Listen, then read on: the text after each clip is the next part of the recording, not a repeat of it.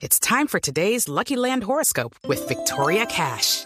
Life's gotten mundane, so shake up the daily routine and be adventurous with a trip to Lucky Land. You know what they say. Your chance to win starts with a spin. So go to LuckyLandSlots.com to play over 100 social casino-style games for free for your chance to redeem some serious prizes. Get lucky today at LuckyLandSlots.com. Available to players in the U.S., excluding Washington and Michigan. No purchase necessary. VGW Group. Void or prohibited by law. 18 plus. Terms and conditions apply. Usted ha sido un opositor pero furibundo de los TLC. Y en alguna oportunidad que usted nos acompañó aquí en Mañana Blue le preguntamos, bueno, senador Robledo, entonces, ¿qué? ¿Cerramos las puertas? No. Esa es una de las, de las, digamos, de las cosas, no en su caso, yo sé que no, pero es la- una de las especies que ha tirado, digamos, nuestros contradictores, el gobierno y en general los neoliberales. Que es que el senador Robledo está por aislarse y por la autarquía. Eso es una bobería. Yo le voy a decir esto. eh, Felipe y Juan Roberto, lo raro en las relaciones económicas globales son las relaciones a través de TLCs. Es que eh, en América, para poner un ejemplo, Brasil no tiene TLC con Estados Unidos, ni Argentina, ni Uruguay, ni Paraguay, ni Ecuador, ni Venezuela, para poner esos ejemplos. En Europa nadie tiene un TLC con Estados Unidos. En toda Asia solo Corea. O sea, lo exótico en el mundo es relacionarse con Estados Unidos a través de un TLC, Entonces, ¿por cosa que no es rara porque es que puchársele a los ¿Por qué gringos, no-. O sea, meterse usted entre un ring con los gringos.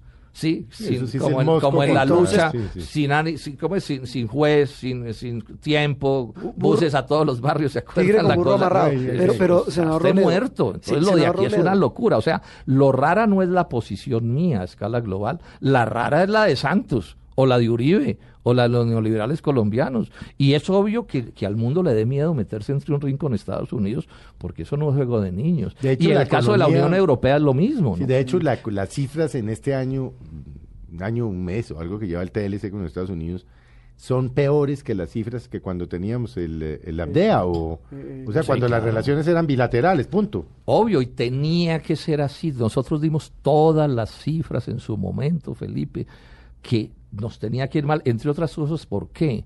Porque mientras nosotros hicimos bajas de aranceles de 50, de 60, de 70, de 80%, como de 15% en promedio, ellos ya estaban abiertos, digamos, ellos ya estaban con el ABDEA, o sea que, No, y que, con México, que no con íbamos Canadá, a ganar o sea, nada. sí, sí.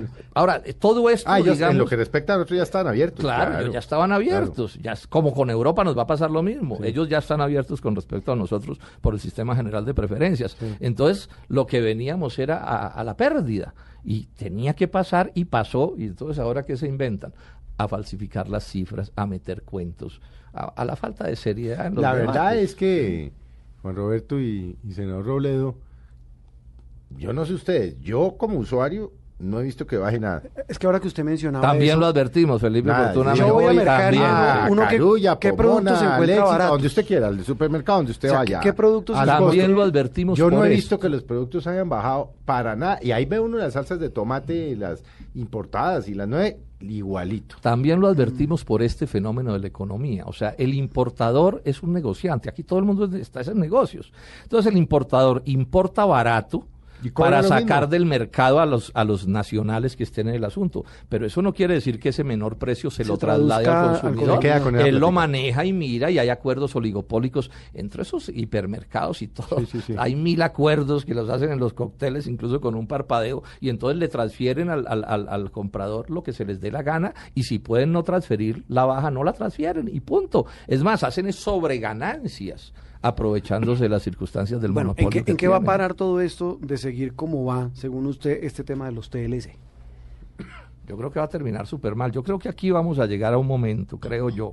Lo que pasa es que los daños van a ser inmensos, en que el país va a tener que reconocer de alguna manera que nos equivocamos en eso y que esos ¿Y cómo TLCs hay que renegociarlos. Es que esos TLCs se pueden, Felipe, Pero no renegociar. renegociar eh, el, el TLC entre México y Canadá. Está No, porque no, porque diciendo, "Quiero mientras estén renegociar". mandando los que ganan con el TLC no se va a renegociar. Recordemos esto, los TLCs producen ganadores y perdedores. ¿Quiénes ganan? Entonces, en Colombia, por ejemplo, ganan todos los importadores. Todo el que tenga como negocio importar, Traer. gana. Los socios menores o funcionarios o como se quieran llamar de las transnacionales también ganan. Sí, ellos también les va bien. Hay negocios que están, digamos, un poco eximidos de los efectos de los TLCs, por ejemplo, la especulación inmobiliaria. pues a esos el TLC no los afecta mucho. Bueno, todo tipo de pillos de, cor- de cuello de cualquier color, sí, pues tampoco les importa mucho los TLC, sí, porque eso, sí, si usted- TLC bueno, o estos negocios de tierras de los que 26 y estamos vaina, hablando, sí. cierto, si usted con solo cambiar una norma, usted se eh, echa al bolsillo una suma astronómica, pues tampoco les importa. Entonces, claro, los TLC se podrán negociar cuando, cuando se ponga en la dirección del Estado quienes estén representando los intereses de la nación, no los intereses de estos a los que les va bien, porque a ellos les va bien. Y entonces, digamos, uno llama al doctor Luis Carlos Sarmiento para ponerle un ejemplo. Y le dice, oiga, doctor, es que este sistema económico colombiano es malísimo, doctor Sarmiento. Pues él seguramente le dirá, pues mire, doctor Robledo, pues mire, yo cuando empecé mi vida productiva, yo era pues un ingeniero, un carrito y no tenía nada, y ahora soy de los mm, 100 o no sé cuántos tipos más ricos del mundo. ¿Qué es lo que tiene de malo el modelo económico? Yo creo que él hasta razón tiene, ¿cierto? Porque finalmente uno habla de la corrida según le va en ella. Y entonces, claro, aquí hay unos que ganan y les está, y les está yendo bien. El problema es que ellos no consideran el interés de la nación en su conjunto.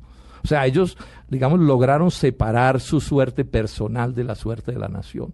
Les va bien cuando al resto del país le va mal.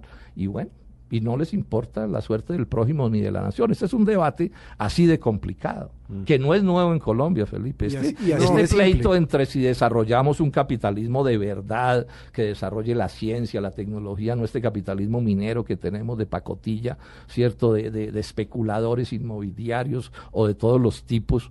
Pues mientras el país se mantenga en ese modelo, había, habrá unos que lo van a defender.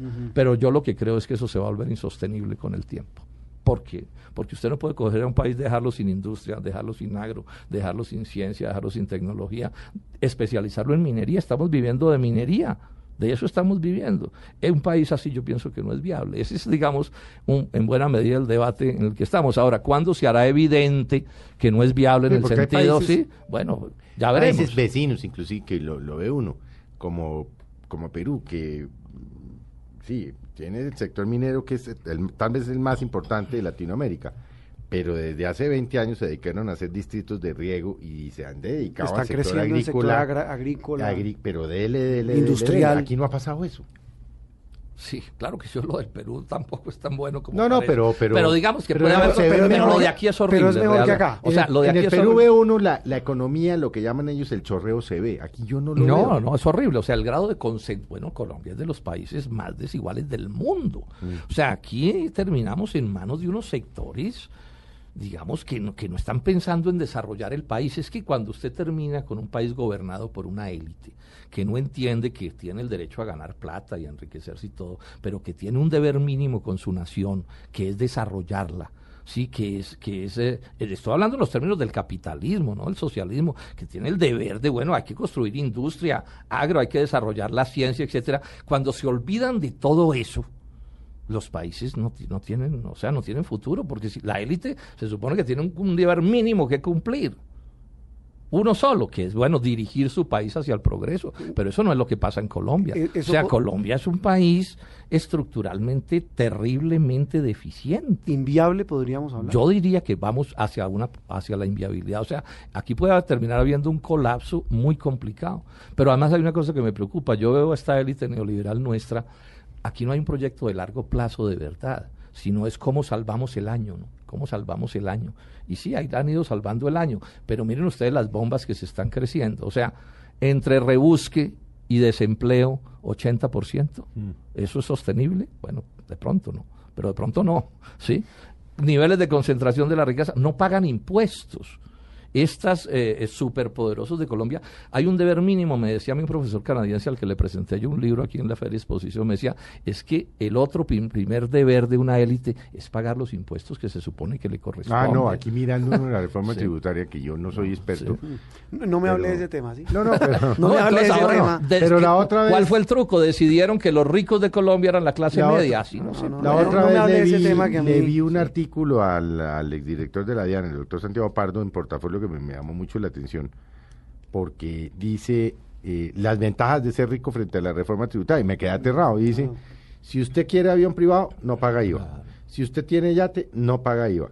Si quiere comer langostinos, no paga IVA. Si quiere unos paquetes turísticos, no sé qué, no, da, no paga IVA. Dividendos de, las, ba- de la banca no paga, no paga IVA. claro. Pero en cambio, si usted le gusta el chorizo y la morcilla, paga IVA. Sí. Si tiene deuda de apartamento si como tiene yo, deuda, paga pa- IVA. o sea, una cosa si que el carro, paga Esa IVA. reforma tributaria, yo no sé si. Es- es inequitativa. probable que en otros países haya pasado, no sé, pero, pero lo que pasó aquí es escandaloso. es que, que le bajen los impuestos a las mineras, a las petroleras, a los banqueros y cojan al pueblo raso y a la clase media y se la claven La hasta el alma. Es más, han sido capaces de montar la falacia de que aquí los empleados, digamos, bien pagos, son los ricos de Colombia. Es que se necesita una perversión ideológica la- muy grande para decir que el rico es el empleado del rico. Los que ganan de rico. 3.800 para arriba son la clase media, eso es, eso es mentira. No, eso es el colmo. Sí, eso es mentira. Sí, sí.